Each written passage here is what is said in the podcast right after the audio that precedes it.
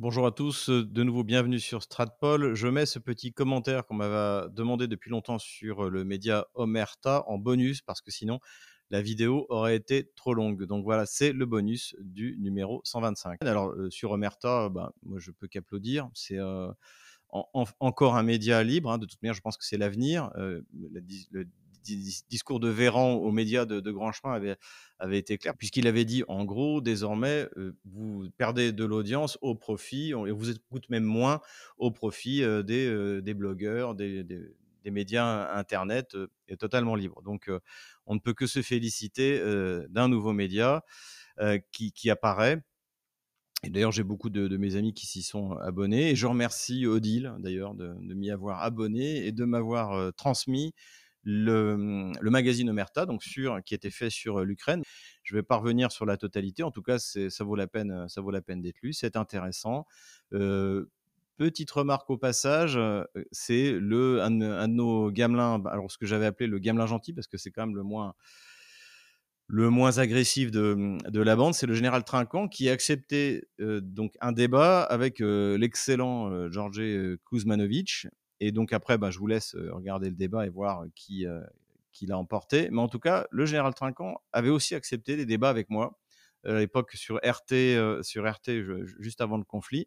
Donc c'est ça, un point à mettre en sa faveur, c'est que lui, contrairement à d'autres, accepte les débats, y compris avec des gens qui ne sont pas du tout d'accord, du avec lui.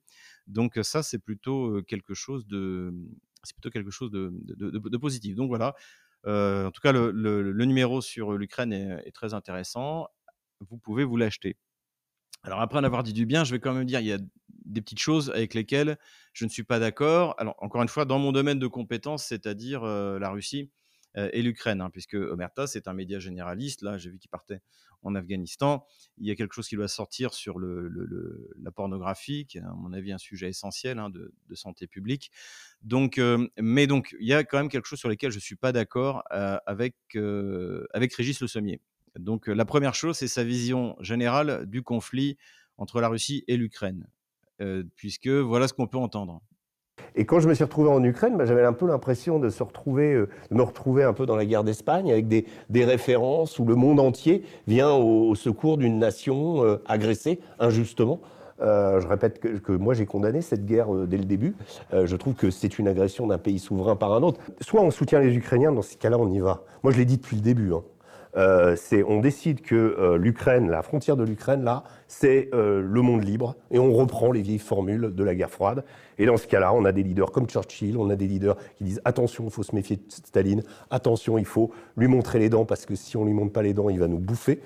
La prochaine cible. Mais c'est au début, ce que je veux dire, c'est au début qu'il aurait fallu armer les Ukrainiens. S'il fallait que les Ukrainiens gagnent, mm. il fallait leur donner des armes lourdes dès le début. J'allais dire, qu'est-ce que vous préconisez moi, moi, ce que je vois, c'est que c'est soit on fait la guerre aux Russes, mais dans ce cas-là, on y va. C'est-à-dire, on a des leaders comme Churchill, on a des leaders comme. Les frontières de l'Ukraine ne sont pas celles de la liberté. L'Ukraine, depuis 2014, est une dictature, un système totalitaire où on empêche euh, une partie de la population de parler la langue, non seulement de ses parents, mais de ses ancêtres, où on, a, où on empêche l'accès à la culture, à la littérature, Et, d'ailleurs, ça ne concerne pas que la Russie, ça concerne également les autres minorités comme les libertés magyares. C'est une espèce de république bananière où on met des sanctions contre ses propres citoyens. Et ça date pas du conflit, ça date de, de 2021 où il y a des prisons secrètes, où les gens sont torturés. Je vous renvoie tout ce qu'on a produit là-dessus. Et encore une fois, ça ne date pas de 2022, ça date de, 2014. Donc l'Ukraine n'est pas du tout hein, les frontières d'une liberté euh, quelconque, et ce n'est pas non plus un pays souverain qui en attaque un autre. L'Ukraine est tout sauf un État souverain depuis 2014. C'est une révolution qui a été faite essentiellement par le département d'État américain, par Victoria Noland, qui ne s'en est même pas caché, qui nous expliquait que ça lui avait coûté 5 milliards de dollars. Donc évidemment que ce n'est pas un État souverain qu'on attaque un autre, c'est un État qui est né de la décomposition des empires, non seulement euh, le, l'Union soviétique, mais également c'est des conséquences historiques de la fin de la de la fin de la Première Guerre mondiale, de la fin de la Deuxième Guerre mondiale, de la chute de soviétique encore une fois. Et c'est un État failli parce qu'il il ne partait de rien, il n'avait aucune profondeur historique et il a échoué. Ce n'était pas du tout un État souverain. Les décisions d'ailleurs étaient prises en fait à Washington. On l'a vu avec le fils Biden, quand vous avez à l'époque vice-président américain Joe Biden, qui vient d'émettre un procureur général parce qu'il poursuit la, la société, Burissement en l'occurrence, pour lequel travaille son fils. Donc c'est absolument pas un État souverain. La Russie, en revanche, elle est un État souverain et elle est légitime historiquement parlant, de venir au secours des populations russes et russophones persécutées par les otano-kieviens, et elle est légitime du point de vue du droit international, parce que Kiev n'a pas respecté les accords de Minsk, parce que ceux qui étaient censés lui faire respecter ne l'ont pas fait, d'intervenir. Donc là-dessus, du point de vue de la vision générale du conflit, là, euh, finalement, Régis Le Sommier reprend le narratif euh, euh, gauchiste otano-kievien. Donc là-dessus, je ne suis pas d'accord et je et je le prouve. Il se trompe également lorsqu'il dit ça. Aussi, alors il faut se rendre, compte qu'en fait, on est dans le Donbass euh, qui a été conquis par la Russie euh, après le 24 février. Donc dans une partie qui était très pro-ukrainienne avant, puisque la, la, partie qui avait fait sécession, elle, elle, est, elle, est, elle a fait sécession en 2014. Donc cette partie-là se battait contre l'autre. Donc les habitants qui sont dans ces zones-là sont des habitants qui sont plutôt pro-ukrainiens. Et, et, donc on le voit d'ailleurs dans les villages avec euh, des restes de, de euh, du drapeau ukrainien, euh, des, des, des, mm. comment, des habits traditionnels dessinés sur les murs des écoles. D'ailleurs assez touchant de voir ça parce que quand on voit le rouleau compresseur qui écrase ces, ces scènes qui autrefois pouvaient peut-être être un peu bucolique, euh, parce que l'Ukraine, ça peut être joli aussi parfois. Et là, on voit ces habitants qui sont euh, qui qui sont avec les Russes et, les Russes, bah, c'est les troupes d'occupation, avec tous les problèmes que ça peut poser, avec les guerres de partisans, avec la méfiance réciproque entre l'un et l'autre, et, potentiellement des exactions qui peuvent se produire. Donc, avancer que parce que vous étiez à l'ouest de la ligne de front, vous êtes pro-ukrainien, c'est du grand n'importe quoi, parce que si on gagne la ligne de front encore aujourd'hui, Slaviansk et Kramatorsk, où le soulèvement anti-Kiev, anti-Maïdan, anti-OTAN a commencé en 2014, ils sont toujours du côté ukrainien. Ils seront à terme libérés, mais pour l'instant, ils sont toujours du côté ukrainien. Et euh, dans, toutes ces villes qui, en 2014, d'ailleurs, avaient voté après le référendum Crimée, on avait, euh, lancé le référendum. Christelle Néant l'a très bien dit, puisqu'elle aussi, elle a fait la remarque à Régis Le Sommier. En fait, toutes ces régions-là ont voté pour, euh, pour la Russie. Alors moi, je ne suis pas allé à Kremena et à Sfatovo. Donc visiblement, lui est allé. J'aimerais voir les interviews des gens qu'il a fait, qui lui ont dit qu'ils étaient pro-ukrainiens, en disant oui, oui, ça se voit, il y a des restes de folklore, euh, des images dans les écoles, des, morceaux de drapeaux ukrainiens. Bon, déjà, le folklore ukrainien, c'est les soviétiques qui l'ont avancé qui l'ont inventé. Les soviétiques euh, ont voulu favoriser le développement des populations, etc. J'en parlerai dans mon futur livre. C'est grâce à eux que l'Ukraine a existé. C'est les soviétiques qui ont construit l'Ukraine, et notamment par euh, anti-russisme. Ça, il faut le dire. Et encore une fois, je le démontrerai. Donc, je ne sais pas qui l'a rencontré à Svatovo et Kremena, dans quel village, mais j'espère que d'ailleurs, bah, s'il m'entend, il me, le dira. Je suis allé juste à côté à Severodonetsk. J'ai l'interview. Je ne sais pas si j'aurai le temps de la sous-titrer mais d'une, que j'ai faite euh, d'une dame sur place qui expliquait comment se comportait la soldatesque ukrainienne, y compris quand ils ont compris qu'ils seraient obligés d'abandonner la ville. Ils ont détruit les, les canalisations, les fils électriques, etc., parce qu'ils ne se sont jamais considérés chez eux. Ils savent très bien que ce sont des territoires russes. Et de toute manière, cette ligne de défense que j'ai appelée la ligne Maginot, hein, qui en fait, il y en a plusieurs, elle passe systématiquement à travers des, villes et des villages, des industries entières, comme par exemple, on évoquait récemment, les coqueries d'Avdiivka, ont été fermées pour les transformer en bunkers. Est-ce que vous croyez que quand les Français ont construit la ligne Maginot dans le nord de la France, ils sont passés par les villes et les villages? Évidemment non, parce que c'était une ligne construite par la France pour protéger la France et les Français. Là, délibérément, les lignes de défense de l'armée ukrainienne ont été construites en passant par les villes et les villages, en creusant des souterrains sous les maisons, en faisant cette espèce de truc assez, du point de vue militaire, euh, assez, assez fantastique. Donc, évidemment que euh, les, Kieviens savent que dans ces régions profondément russes, ils ne sont pas chez eux. Et donc, euh, raconter que Kremena et Svatovo, c'est la, et que la région à l'ouest de l'ancienne ligne de front jusqu'en 2022 et, pro-ukrainienne, c'est du grand n'importe quoi. Vous, comprenez que euh, entre cette zone dont que je vous décris et la frontière polonaise, il y a 3000 km. Mmh. Donc la ligne de vie, elle est énorme. Bon, après, il explique qu'il y a des problèmes de logistique, ce qui est vrai, euh, mais euh, que euh, bah, parce que la, la ligne de front est à 3000 km de la Pologne, c'est 800 km, c'est déjà beaucoup, mais c'est quand même pas 3000 euh, euh, km.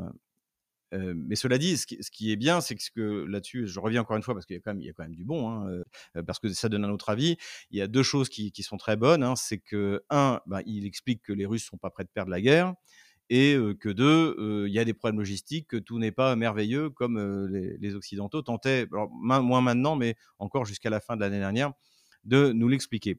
Dernière chose sur lesquelles, alors là, bon, ça, ça veut dire qu'il n'a pas trop compris où il était. J'espère qu'il me pardonnera. Mais euh, Régis Le Sommier était, euh, comme moi dans ma deuxième interview sur le front, il était dans une unité de volontaires euh, qui fonctionne comme une compagnie militaire privée, une espèce de petit Wagner, mais c'est plus une, une, unité de volontaires. Et il nous explique que cette unité de volontaires est chargée de former les 300 000 mobilisés en Russie. division. En l'occurrence, il s'agissait d'une unité qui s'appelle les brigades, la brigade des, des- des vétérans. Et euh, je, dé- je découvre d'ailleurs, dès le premier soir, que cette brigade des vétérans, en fait, elle est composée euh, essentiellement de, soldats qui vont de, de 18 à euh, 62 ans et qui sont des gens qui ont une expérience militaire, qu'ils ont eu, qui ont fait l'Afghanistan, qui ont fait la Tchétchénie et qui viennent en fait encadrer euh, les fameux euh, 300 000 conscrits que euh, Poutine euh, a dé- décrété à, à- euh, réquisitionner en, en septembre. Donc en fait, ça va être un mélange. Les- le, le premier jour, en fait, euh, on va voir des jeunes à l'exercice avec des vieux qui s'occupent d'eux et qui les, qui les forment. En revanche, entre eux, ils appellent, ils appellent leur propre brigade. euh, en russe, c'est CVK, et en fait, ça veut dire, euh, euh, ça veut dire euh, euh, SMP, ça veut dire euh, Société militaire privée, comme Wagner. Absolument pas, c'est pas du tout comme ça que ça marche. Vous avez en fait sur le front, vous avez trois types, on va dire, de- d'unités. Vous avez l'armée russe, donc l'armée russe forme ses mobilisés et elle les forme d'ailleurs d'abord, notamment au tir, puisqu'il dit ah oui ça ils tirent très mal. Non, ils sont formés au tir en Russie sur des polygones pendant six semaines. Ensuite, ils sont envoyés sur l'arrière du front pour achever leur formation. Mais c'est l'armée russe qui fait l'arrière du front. Ensuite, vous avez les, euh, les, unités des républiques de Lugansk et de Donetsk. Donc, moi, j'étais j'étais allé visiter une, une unité du côté de Kremena, donc qui est appartient à la République populaire de Lugansk, qui sont petit à petit assimilés au sein de l'armée russe et qui, eux, évidemment, par l'armée russe, sont quand même moins, moins bien équipés, mais que petit à petit, c'était le, sens de l'interview que j'avais fait, gagnent en, en, qualité. Et il y a la troisième euh, genre d'unité, ce sont des unités de volontaires dans laquelle je mets Wagner dont les motivations, la plupart du temps, c'est le patriotisme. Ça peut aussi de racheter sa faute quand on sort de prison, mais c'est ultra minoritaire. Et euh, également aussi parce que ben, euh, c'est une autre, atmosphère, une atmosphère de corps franc. Et c'est visiblement dans une de ces petites unités, donc de compagnies militaires privées de, volontaires, euh, qui sont payées par le ministère de la Défense russe, qu'il était. Donc, tirer des conclusions sur la valeur de l'armée russe dans une unité comme ça, qui visiblement d'ailleurs, j'ai pas trop compris d'ailleurs ce qu'ils faisaient, puisqu'ils ont dit qu'ils avaient été repérés par un char qui, passait par là. Enfin, j'ai pas trop compris militairement, tactiquement, ce qui se passait sur, euh, sur le front. Enfin bref, ils étaient dans une unité qui n'est pas l'armée russe, qui est une, unité de volontaires, et il n'y a aucune conclusion à tirer sur euh, la, situation globale du front euh, en étant dans ce genre d'unité. Et de toute manière, de manière générale, je voudrais quand même dire une chose, c'est que c'est pas en allant sur le terrain que vous comprenez mieux la situation, ce qui se passe en Ukraine on peut très bien le comprendre à Paris si on connaît un peu la- un minimum de culture militaire, un minimum de connaissances historiques, on comprend mieux ce qui se passe que d'être sur le front avec des bombes qui vous tombent dessus. Les, mes deux passages au front quand j'étais en décembre m'ont pas appris grand chose de plus, sauf humainement, sauf des détails matériels, sauf la manière dont on s'insta- on s'installe. Et encore, peut-être qu'on m'avait aussi emmené dans un- une unité particulièrement bien préparée et que à côté de la ligne de front d'à côté, c'était pas le cas. Voilà, je, ne peux relater que ce que j'ai vu. Donc, l'idée du genre faut y aller sur place pour comprendre ce qui se passe, c'est faux. J'y crois pas du tout. Et d'ailleurs, pour information, la première personne qui m'a dit ça, c'était Elisabeth Lévy, il y a 22 ans, quand elle a sorti son bouquin Les Maîtres Censeurs. J'avais bien aimé le bouquin, je l'avais rencontré, euh, donc elle était à Moscou venue le présenter, et c'est ce qu'elle avait dit également. L'espèce de culte du terrain. On peut très bien comprendre ce qui se passe sur le front sans pour autant avoir ce culte du terrain. Voilà, j'espère que j'ai pas été euh, trop long dans cette vidéo. N'hésitez pas à vous inscrire. euh, Twitter, on doit atteindre les 50 000 d'ici la semaine prochaine. Twitter, Telegram, etc. etc. C'est très important. Et puis, voilà, je vous dis à la semaine prochaine.